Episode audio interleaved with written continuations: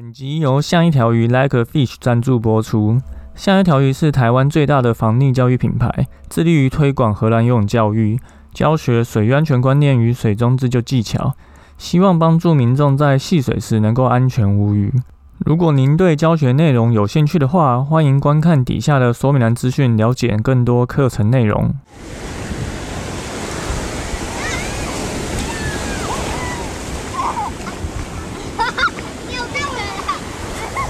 现在时间下午五点钟，海水浴场关闭，请尽速从水里上来，谢谢。导致受到这样的一个影响哦，刚好最近其实是野溪温泉季啊，所以很多人都开始去又跑去溪边，虽然他不是去溪边玩水，但他会需要一些渡溪的行程，所以这个就会需要特别小心注意一下。那像这一种商业团呢，其实它也不是说不好，因为商业团其实还是有它专业的地方，就因为他们其实经常走这些咨询的点，所以他们其实对于路线的了解啊，或是出水量啊，或是一些瀑布深潭地形要怎么过，其实应该都会比一般游客更能够知道应该要怎么处理啊。那这些其实都需要。经验的累积跟专业知识这样，所以如果你不是这么擅长水上活动，或是对这一条路线有所疑虑不了解的话，参加商业团其实也是一种选择哈。乔哥刚好上周日也刚举办完这个防溺教育工作坊，其实我们就是会透过这些意外影片跟小组讨论啊，帮助大家一样在教室也可以学习这些水域安全观念跟岸上。的救援技巧。那今年还有最后一场，会在十二月十八号的礼拜天的早上。那如果大家有兴趣，想也想要带你的小朋友一起学习这些技巧的话，然后你冬天如果要去野溪温泉行程的话，那可能上这个课都会帮助你能够更安心一点。好，那个开场自己的夜配就到这边啦，一样来跟大家讲今天的新闻报报。本周一样有三件事情要跟大家说。第一个是一个婴幼儿自救班如何运作的影片，哈，这个大概是在讲述一个六个月大的小朋友去上了一个婴儿自救班，然后大人对这样子的一个自救的课程的研究跟看法。因为婴幼儿其实是一个比较小的年纪嘛，那这一个小朋友只有六个月，那国外其实是有比较多这一种专门教。呃，年纪非常小的小朋友一些自救动作，那他的自救动作，大家如果有去看一下这个影片，等下肖哥一样会放在底下说明栏哦。他其实不是说你要游抬头蛙或是踩水这种自救技巧，而是你要学会在意外落水的时候，把你的人从趴在水里变成是躺在水里，就是你会有一个自动翻面的技巧。那这个对于几个月大婴儿或是一两岁的小朋友，其实是。很重要的一件事，因为你不管去看哪一个国家的数据啊，在一到四岁小朋友发生意外的呃这个几率上，如果是溺水意外的话，几乎都是排名这个国家的前三名啊。所以溺水意外真的是一到四岁，不管是先进国家还是游泳发展没有那么好的国家，都是非常高风险，然后常常发生的一个。意外的状况哈，所以国外就有特别这一种开课的班级，在教小朋友怎么样反射性的做出这些的运动，这样子。那对于小朋友来讲，其实这个也是很重要，因为安全其实是最重要的，不是说一定要做出怎么样的一个水中自救动作。这个也是我们自己在上课的时候啊，我们一样会把小朋友丢到水里，或者是让他在。没有挖进的情况下，也能够做到韵律呼吸、水母漂、仰漂，因为这些都是你在真实溺水意外可能会发生的状况，所以这些都是可以家长自己，如果你现在还是有在去游泳池的话，也是可以帮助你的小朋友在游泳池里面去做这样子的一个练习。除此之外，影片其实还有提到一个非常重要的观念哈，还有说到家长其实不能因为。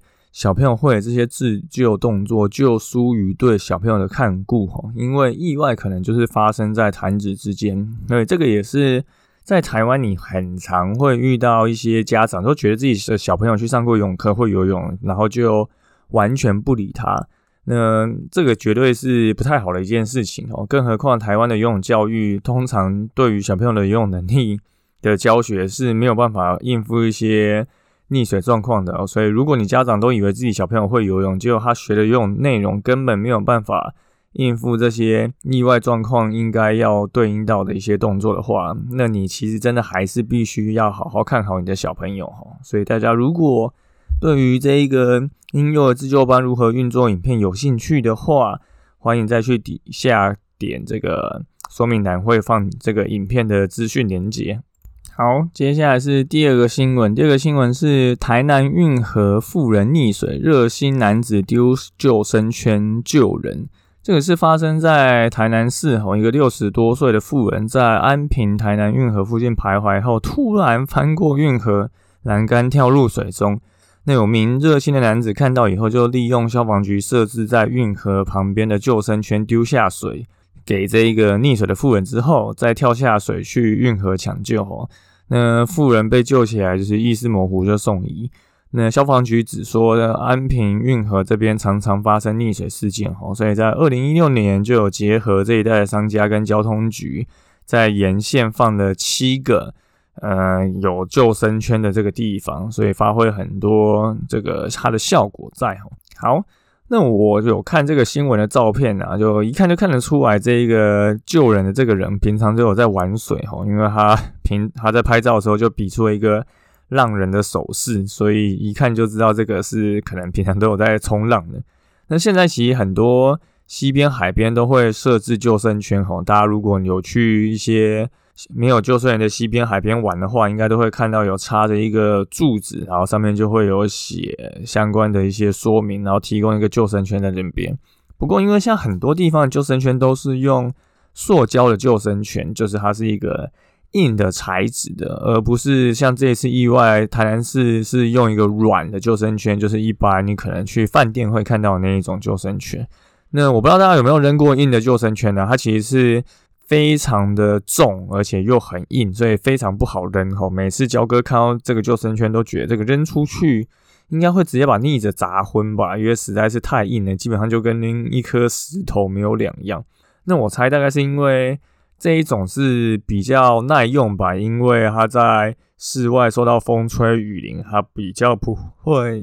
遇到一些可能破坏或者之类的。然后再来就是它可能这一种硬式的救生圈比较不怕被民众干走啊，所以民众真的就是看到一般的软式救生圈，然后就会 把它带回家之类的。如果大家之后真的有机会需要抛掷救生圈的话，记得我们这个抛掷的位置啊，最好是要在逆者的肩膀旁边，或是他的下游处的五十公分之内，吼，就方便逆者的抓取。也就是你要抛到这个逆者手这样子往旁边画圈，能够抓得到的地方，不然你抛的太远，他可能还要自己游过去。那如果还有能力自己游过去，他可能就不会出事哈。那如果这个救生圈，它有搭配浮水绳的话，其实会更好，因为你可以扔过去以后，逆着抓到以后，你就可以把它拉回岸边。又或者你没有抛到逆着旁边，你也可以拉回来重新抛。或者是他可能没有抛到，就是没有抓到这个救生圈，他可能可以抓住绳子，那一样你也可以拉住他，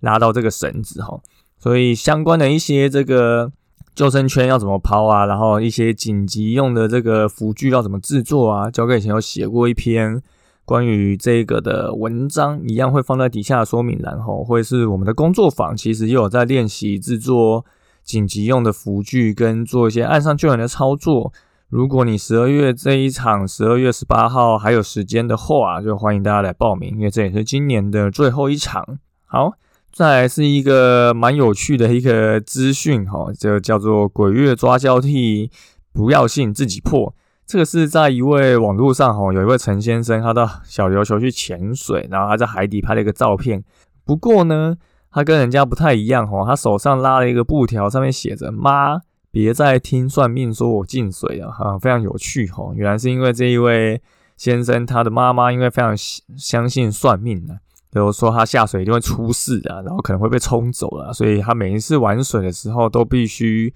就是不跟他妈妈讲啊，躲躲藏藏。那这一次他特别为了破除这个迷信，然后就去跟着教练一起下水，我就跟大家讲说啊，这件事情要靠自己啦，而且他把这个照片就是特别传给他的这个家人，然后他妈妈就非常生气啊，然后媒体就报道这个新闻蛮有趣的哈。那焦哥当然是没有那么相信水鬼抓交替这件事情的，因为多数的溺水意外大概都是因为。不会在踩不到底的地方、没有挖进的情况下游泳，排除这个原因，我觉得九十趴的意外都不会发生啊。所以，如果你说每个人都有救生员的游泳能力，那还有多少人会溺水呢？还会有多少人会被说是鬼月抓交替呢？我想大概这个几率会很低吧。所以，这迷信归迷信啊，但是自己的能力。还是可以做提升啊！你被鬼抓到，难道你就不能游得比鬼快吗？然后把它挣脱，对不对？一样的道理啊！所以不要再纯粹因为迷信，然后就把这些意外全部都怪罪到鬼神上面哦。这跟你能力有没有去精进，完全是两码子事。所以请去增进自己的游泳能力哦。趁现在冬天，然后游泳品质好，所以赶快可以去找一个教练来上课，去增加你的游泳跟自救能力。这个才是你之后。戏水会比较安全的一个重要的方法哦，而不是说不去玩水就可以避免，真的是还是有可能任何意外都是可能会发生的。好，那本周就是这三件事情，当跟大家说，第一个是一个婴幼儿自救班的一个影片哦，大家如果对于这一种课程是怎么上课有兴趣的话，可以去看看这个影片。再就是。西边海边设置救生圈的重要性哦，如果台湾的各大西边海边都多设置一些这种救生圈，可以让大家去扔的话，其实真的会相对的安全很多。然后再就是鬼月装交替就迷信嘛，但你的能力还是可以去增强，就让自己有这样子的能力去保护好自己，甚至可以去救助他人。好，那就感谢大家收听今天的救生日常，我是焦哥。如果你喜欢我们节目的话，请到 Apple Park 留言并给我们颗星，也欢迎推荐给身边的朋友。那如果你有 IG 账号的话，也可以欢迎私讯我们，你想要听什么样的主题，我们就下次再见喽，拜拜。西边海边设置救生圈的重要性哦，如果台湾的各大西边海边都多设置一些这种救生圈，可以让大家去扔的话，其实真的会相对的安全很多。然后再就是鬼月装交替就迷信嘛，但你的能力还是可以去增强，就让自己有这样子的能力去保护好自己，甚至可以去救助他人。